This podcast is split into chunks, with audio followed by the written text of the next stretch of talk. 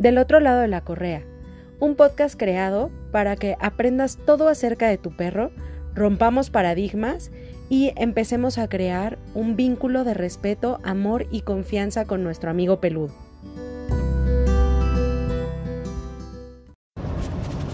¿Qué onda amigos? ¿Cómo están? Bienvenidos a otro lunes de Del otro lado de la correa.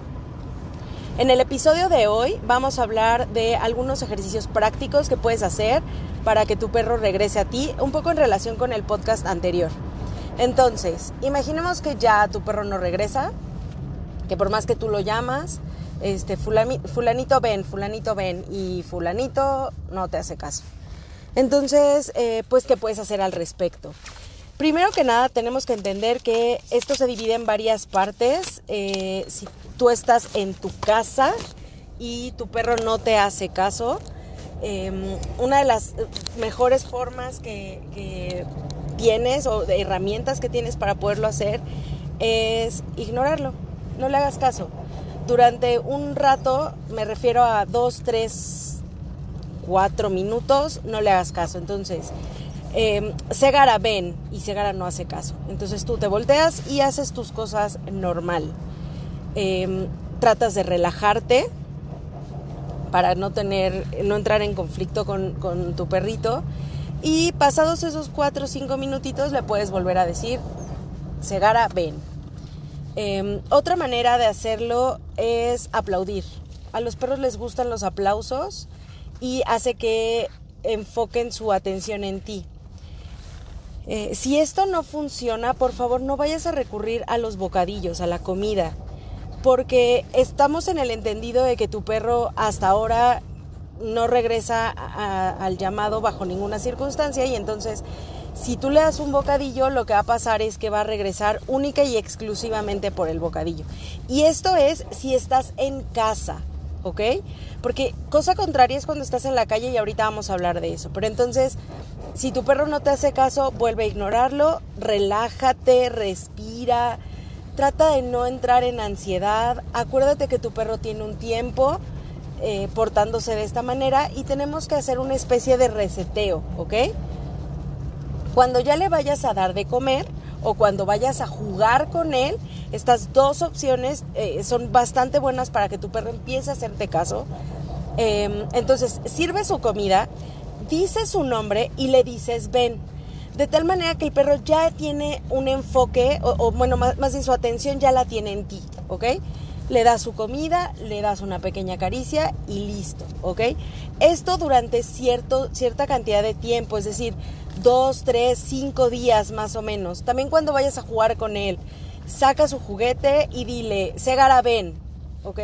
Como el perro está viendo el juguete, y al perro en teoría le debería de gustar el juguete, entonces tu perro va a ser como de que, ah, cuando me llama va a pasar algo divertido y va a pasar algo padre, o bien me da de comer, o bien juega conmigo. Entonces vamos a empezar a conceptualizar el, el venir al llamado como algo bueno y positivo para él.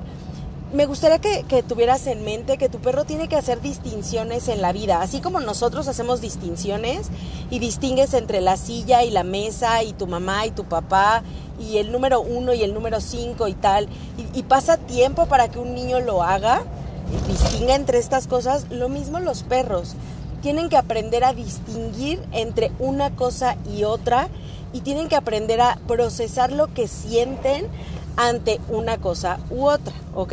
Entonces, ahora mismo que tu perro, eh, eh, te digo, estamos en el entendido que tu perro no te hace caso, ¿no? Como ahorita está volviendo a conceptualizar el venir al llamado como algo positivo, conforme vayan pasando los días, eh, tu perro va a regresar mucho más rápido a ti, ¿ok? Eso es como una de las vertientes. La otra es, imaginemos que ya estamos en el parque para perros, ya soltaste a tu perro, ya le diste oportunidad de que estire las patitas, de que corra, de que juegue, de que esté súper divertido con sus, sus demás amiguitos perros, de que olfatee y tal. Y tú le dices, fulanito ven y fulanito no viene. Bueno, pues hay dos opciones que vamos a tomar, o más bien dos caminos que vamos a tomar. El primer camino es, dile en una voz pausada, calmada, relajada, feliz, alegre. Eh, por ejemplo, Segara, ven. Segara no hace caso. Lo que voy a hacer es agacharme y aplaudir, ¿ok? Cuando tú te agachas, el perro siente que estás visualmente a su nivel, ¿ok? Tus ojos están a la altura de sus ojos y eso los llama. Ya si el simple hecho de que te agaches hace que tu perro como que voltee a verte cuando menos, ¿ok? Y cuando le aplaudes, lo que pasa es que llamas mucho más su atención, ¿ok? Entonces la, la idea es hacer, Segara, ven, no te hace caso, te agachas y aplaudes dos, tres veces nada más, ¿ok? Y te esperas ahí pacientemente a que tu perro decida estar contigo, ¿ok? Pacientemente. Acuérdate que el manejo de tus propias emociones hace que tu perro quiera o no estar contigo. Entonces, si tú te empiezas a impacientar, lejos de ayudar, va a ser peor, ¿sale? Ahí agachado te esperas a que regrese. Una vez que regrese, le das una caricia y lo dejas ir, ¿ok? Y este proceso lo vas a hacer dos o tres veces antes de ponerle la correa para que entonces tu perro entienda que cuando tú lo llamas va a recibir algo padre. Una caricia es algo padre. Y si se la das desde la paciencia, desde la calma, uff, mucho mejor, porque entonces, wow, qué increíble energía tiene esta persona y, y yo sí quiero estar con él, ¿ok? La siguiente opción, cuando ya tienes un ratito eh, agachado llamando a tu perro y tu perro no viene y tal, es caminar hacia el lado contrario de donde está el perro. De hecho, si puedes hacerlo trotando y como emocionándote un poco, mucho mejor. Porque entonces el perro va a ser así de que, uff, se va. Y además se va por algo que es más divertido de lo que estamos haciendo ahora. Entonces yo quiero eso que está para, lo que él va, él o ella eh, está corriendo, ¿ok? Entonces, esa es una manera en la que tu perro va a regresar a ti. Una vez que ya esté cerca de ti, no vas a correr luego, luego a agarrarlo. No, ahí te vas a agachar, lo vas a acariciar y lo vas a dejar ir tres, cuatro veces de este proceso para que entonces eh, en la quinta vez ya le puedas poner la correa.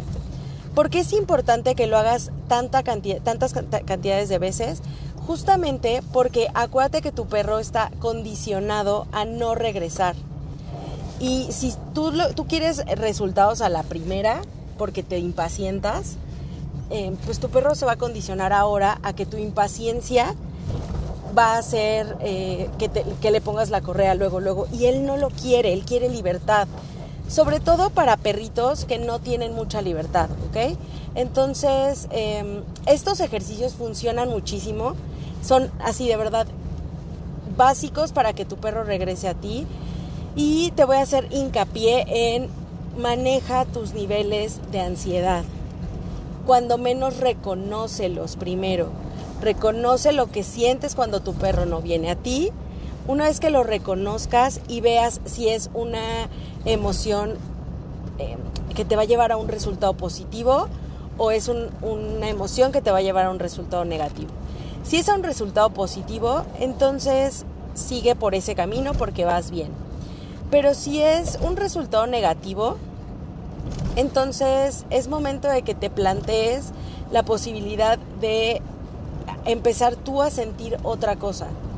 Si el hecho de que mi perro no venga me hace sentir muy impaciente o me hace sentir enojado o me hace sentir frustrado, ok, ¿qué puedo hacer yo para que esa emoción la convierta en otra cosa?